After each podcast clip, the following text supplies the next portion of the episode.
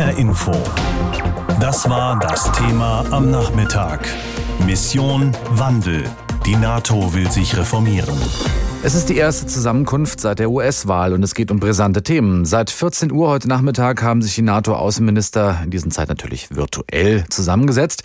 Da ist zunächst mal der Streit um den Abzug der NATO-Streitkräfte aus Afghanistan. Noch US-Präsident Trump möchte ja den Abzug gerne einseitig beschleunigen, was Auswirkungen hat auf alle stationierten Soldaten und letztlich auch auf die übrigen NATO-Mitglieder natürlich. Ich habe mit Michael Schneider, unserem EU-Korrespondenten, darüber vorhin gesprochen. Die Gewalt in Afghanistan ist in diesem Jahr nochmal stark angestiegen. Mehr als 40 Prozent der Menschen, die durch Terrorattacken ihr Leben verloren, würden, so eine neue Studie, aus diesem Land kommen. Trotzdem sollen die NATO-Soldaten nach dem Willen Trumps zurückgezogen werden. Wie reagieren denn die anderen NATO-Mitglieder auf diese Pläne? Na, man kann schon sagen, entrüstet und vor den Kopf gestoßen. Natürlich, die Ankündigung gab es schon länger, aber sie kommt eben aus Sicht der NATO zur Unzeit und vor allem ist kaum klar, was genau die Amerikaner jetzt vorhaben in Afghanistan. Das hat Bundesaußenminister Heiko Maas zum Beispiel vor dem Treffen heute deutlich gemacht. Er erwarte schon klare Kriterien für einen Rückzug, damit sich eben auch deutsche Soldaten darauf einstellen könnten.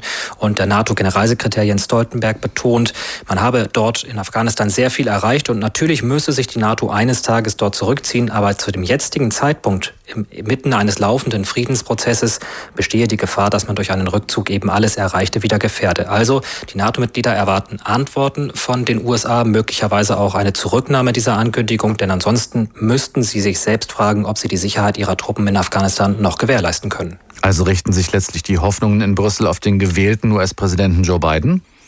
Das kann man zwischen den Zeilen rauslesen oder hier quasi raushören, dass es äh, schon ein großes Interesse an einem Neustart in den transatlantischen Beziehungen gibt und das vielleicht eben auch einhergeht mit einer Rücknahme dieser Ankündigungen von äh, Präsident Trump.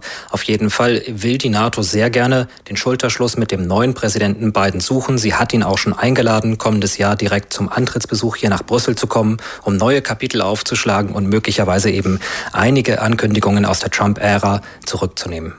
Ein anderes Thema ist ja die Reform der NATO. Spätestens seit Frankreichs Präsident Macron diesen Hirntodvergleich gezogen hat, laufen die Diskussionen ja heiß. Was sollte denn aus Pariser Sicht anders laufen in der NATO?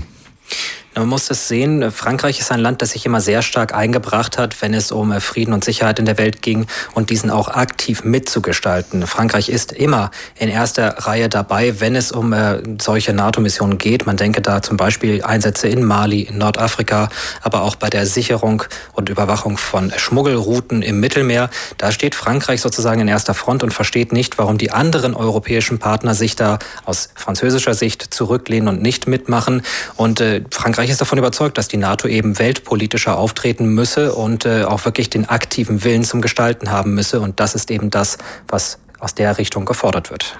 Im Frühjahr ist ja auf Initiative des deutschen Außenministers Maas ein Expertengremium eingerichtet worden. Nun liegen die Ergebnisse vor oder sie werden heute vorgestellt noch. Ein anderer Deutscher, nämlich Thomas de Maizière, übergibt dem Generalsekretär heute Abend seinen Bericht als Leiter dieser NATO-Reflexionsgruppe. Weiß man, in welche Richtung diese Vorschläge gehen könnten?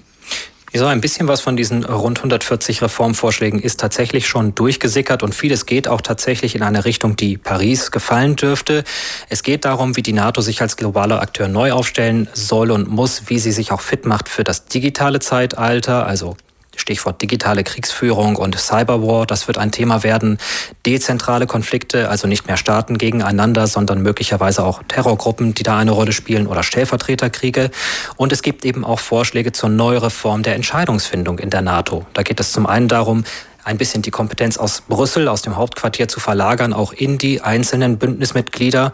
Und es gibt auch den Vorschlag, beim Vetorecht die Axt anzulegen, das Stand jetzt einzelnen Bündnispartnern eben ermöglicht, einzelne Entscheidungen der NATO zu blockieren. Das schlagen die Experten vor, sollte man doch mal angehen. Die Außenminister der NATO befassen sich heute mit der Zukunft der Mission Afghanistan. In einer Videokonferenz geht es um die Bewertung der Friedensgespräche mit den radikal-islamischen Taliban, die bis Mai zu einem Ende des NATO-Einsatzes führen könnten. Und ein weiteres Thema, schon angesprochen in unserem H-Info das Thema Überschrift, die NATO-Reform nämlich. Eine Expertengruppe stellt dazu mehr als 100 Vorschläge vor, wie die Militärallianz politisch gestärkt und die Konsultationsgespräche zwischen den Verbündeten verbessert werden könnten. Anlass war die scharfe Kritik von Frankreichs Präsident Macron, der dem Bündnis im November letzten Jahres schon den Hirntod bescheinigt hatte, den sogenannten. Ich habe darüber mit Harald Kujat gesprochen. Er war in seiner aktiven Zeit beim Militär nicht nur der ranghöchste General der Bundeswehr, sondern auch Vorsitzender des NATO-Militärausschusses. Frage an ihn, braucht das Militärbündnis also eine Reform? Reform ist ein großes Wort. Ich will es wirklich hier im Eiltempo machen. Die NATO hat mehrfach ihren Kurs dramatisch geändert, weil sie das ändern musste und weil sich die sicherheitspolitische Lage auch geändert hat. 56 Bericht der drei Weisen, 67 Hamel-Bericht, belgischer Außenminister. Muss man im engen Zusammenhang mit Willy Brandts Ostpolitik sehen. Dann 91 zum ersten Mal in der Geschichte der NATO ein strategisches, eigentlich sicherheitspolitisches Konzept. Und dann kamen etwa 15 Jahre dramatische Veränderungen. Gründung des Euroatlantischen Partnerschaftsrates, Grundlagenvertrag mit Russland, strategische Partnerschaft mit Russland, gemeinsame Einsätze auf dem Balkan mit russischen Soldaten, die der NATO unterstellt waren und vieles andere mehr. Und dann seit 15 Jahren dämmert die NATO dahin. Und insofern muss, ich würde zwar den Begriff nicht gebrauchen wie Präsident Macron, das steht mir auch nicht zu, aber in der Sache gebe ich ihm völlig recht. Und das hängt auch damit zusammen, dass Deutschland in der Vergangenheit eine sehr aktive und gestaltende Rolle gespielt hat. Helmut Schmidt, NATO-Doppelbeschluss, um dieses Stichwort zu nennen. Und seit 15 Jahren dümpelt auch Deutschland dahin und betreibt keine gestaltende, keine Einflussnahme auf die Sicherheitspolitik der Allianz. Also in einem Satz, es ist höchste Zeit, dass etwas geschieht.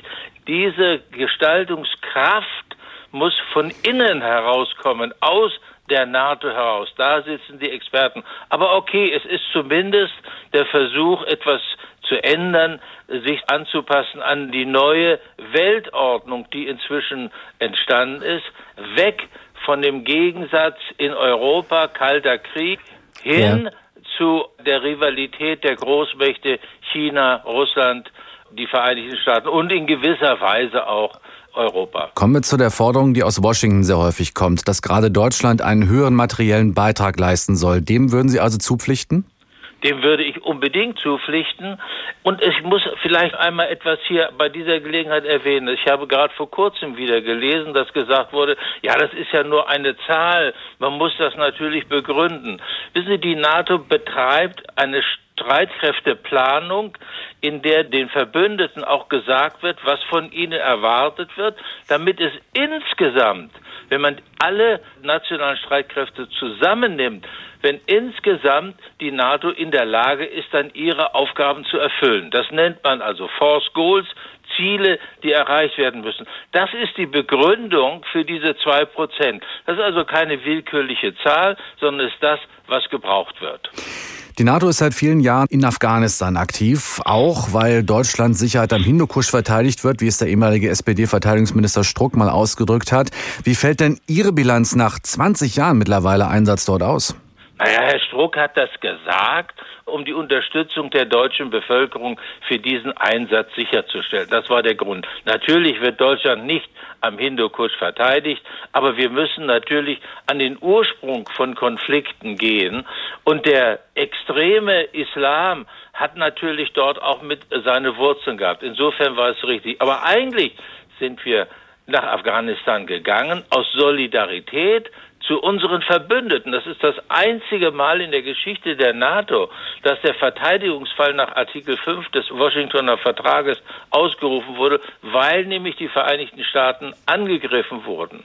Und wir haben gesagt, dann gehen wir dorthin und unterstützen unsere Verbündeten. Nun sagen unsere Verbündeten, es ist genug damit, wir gehen raus. Damit ist der Vorrat an unserer Solidarität auch erschöpft. Blicken wir mal auf das Kräfteverhältnis innerhalb der NATO nochmal. Könnten Deutsche und Franzosen zusammen so viel Gewicht letztendlich einbringen, dass sie den Kurs des Bündnisses trotz oder mit den USA, die ja selbst wiederum ein enges Bündnis mit Großbritannien pflegen, dass also Deutsche und Franzosen die NATO in eine andere Richtung zukünftig lenken könnten? Was meinen Sie? Sie müssen das. Sie sollten nicht nur, sie müssen das. Ich sagte ja, wir haben eine neue Weltordnung, und zwar die Rivalität der großen Mächte. Die NATO darf nicht zu einem Instrument der amerikanischen Außen- und Sicherheitspolitik werden, sondern sie muss die Interessen der Europäer verteidigen. Deshalb müssen die Europäer mehr tun. Wir müssen den europäischen Pfeiler in der NATO stärken. Und das Catchword, jetzt benutze ich mal den englischen mhm. Ausdruck, ist die Selbstbehauptung Europas muss möglich sein innerhalb der NATO. Ich habe dazu ganz konkrete Vorschläge gemacht, wie man den europäischen Pfeiler stärken kann, damit die Europäer größeren Einfluss bekommen auf die Sicherheitspolitik und auf die Strategie der Allianz. Die Europäer müssten zum Beispiel die Position besetzen, die traditionell von den Amerikanern immer besetzt wird, nämlich den Strategic Commander Operations, früher mal Secure genannt. Die Europäer müssten die schnelle Eingreiftruppe, die NATO Response Force, stärken. Sie müsste direkt der NATO unterstellt werden. Das wäre sozusagen der Nukleus mhm. einer europäischen Armee, wenn die Europäer einmal so weit sein sollten, eine wahre europäische Armee zu bilden, wie das Präsident Macron gefordert hat. Blicken wir mal zurück. Sich selbst verteidigen zu können gegen einen äußeren Feind, das war die Gründungsidee der NATO 1949. Eine direkte Folge der deutschen Jahrhundertaggression. Und so wurde das neue junge Deutschland erst Mitte der 50er Jahre eingeladen, Mitglied zu werden im transatlantischen Militärclub. Das Bündnis hat sich seitdem immer erweitert. Von zuerst zwölf Gründungsländern auf heute 30 Mitglieder. Und Seit 1949 hat sich dieses Bündnis immer wieder verändern und reformieren müssen und dabei immer wieder darum gestritten, und zwar heftig. Dagegen ist die seit Jahren andauernde Debatte um das sogenannte 2-Prozent-Ziel ein lauer Wind im Wassergläschen. Dazu jetzt Ricardo Mastrocola. Ein erster Meilenstein in der Geschichte der NATO ist die Suez-Krise 1956. Ägypten will den Suezkanal verstaatlichen, Großbritannien und Frankreich wollen aber die Kontrolle über diesen wichtigen Handelsweg zwischen Europa und Asien nicht aufgeben und schicken ihre Luftwaffe.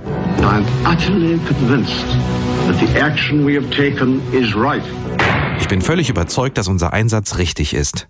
Das sagt der damalige britische Premier Anthony Eden. Ägypten ruft die Sowjetunion um Hilfe. Die Welt steht vor einem neuen Weltkrieg, aber die USA greifen ein, pfeifen ihre NATO-Partner zurück. Es war der erste große Streit und der hatte gleich Folgen. In Frankreich wuchs die Unzufriedenheit über die Übermacht der USA im Bündnis.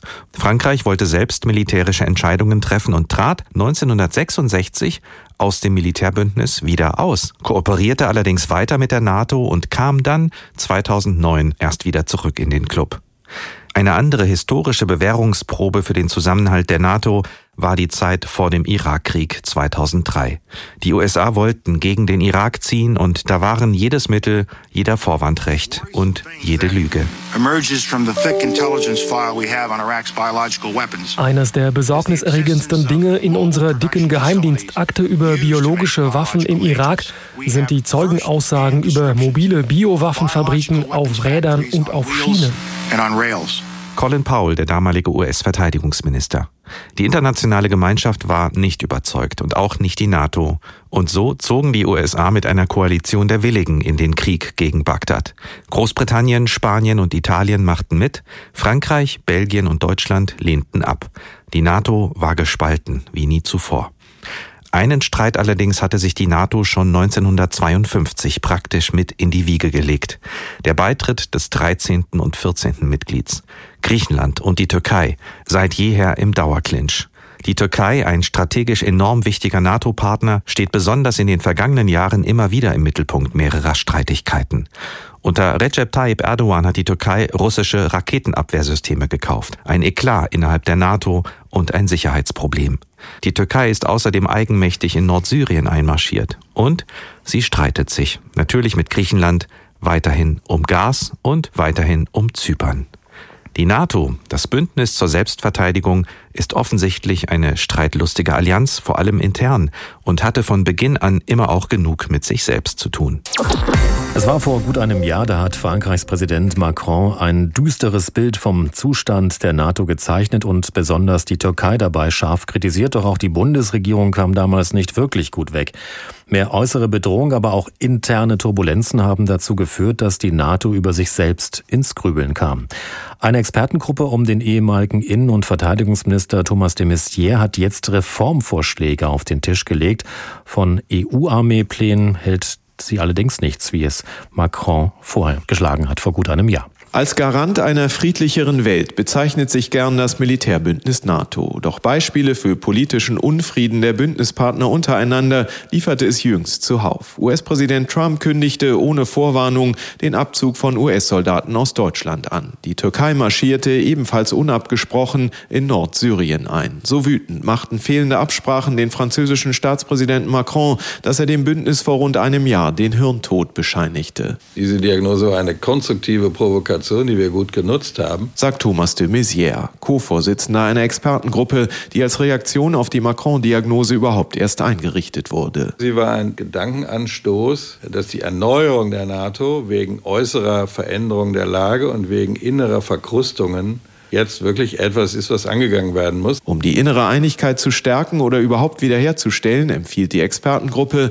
in ihrem 67 Seiten Papier zum Beispiel zügiger Entscheidungen herbeizuführen. Etwa indem man das seit Jahrzehnten geltende und von der NATO fast wie ein Heiligtum behütete Einstimmigkeitsprinzip aufweicht. Das Konsensprinzip kann nicht heißen, ich bleibe in meinem Sessel sitzen und sage immer Nein. Dann entsteht Stillstand. Mahnte Mesier im Interview mit dem AD Hauptstadtstudio. Das Einstimmigkeitsprinzip Prinzip völlig auszuhebeln wolle man aber auch nicht, betont der CDU-Politiker, sondern Blockaden erschweren. Doch auch Außenminister Heiko Maas hält ein Abweichen von der Einstimmigkeit für nicht wahrscheinlich, wie er im AD-ZDF Morgenmagazin sagte. Bei der NATO geht es um sicherheitspolitische Fragen, es geht um Krieg oder Frieden. Gegründet wurde die Allianz einst, um weniger mit inneren als vielmehr mit äußeren Herausforderungen umzugehen. Und die haben sich seit dem letzten strategischen Konzept der NATO aus dem Jahr 2010 grundlegend gewandelt. Damals wurden Cyberangriffe oder Terrorismus nur am Rande abgehandelt, das Wort China kam gar nicht vor. Das müsse sich ändern,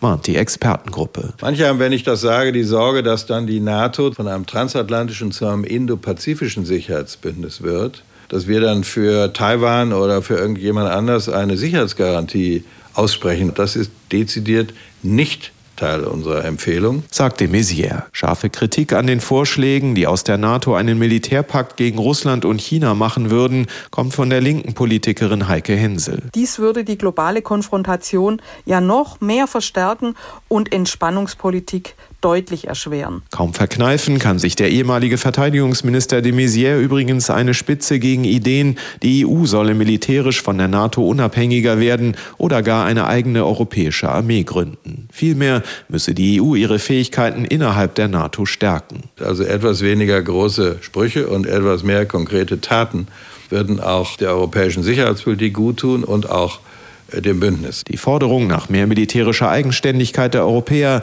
stammt übrigens von Frankreichs Präsident Macron, genau wie die Hirntoddiagnose, die letztlich dazu führte, dass die NATO über sich selbst ins Grübeln kam. Kai Köstner berichtete über den Zustand der NATO und die geplanten Zukunftspläne des Militärbündnisses.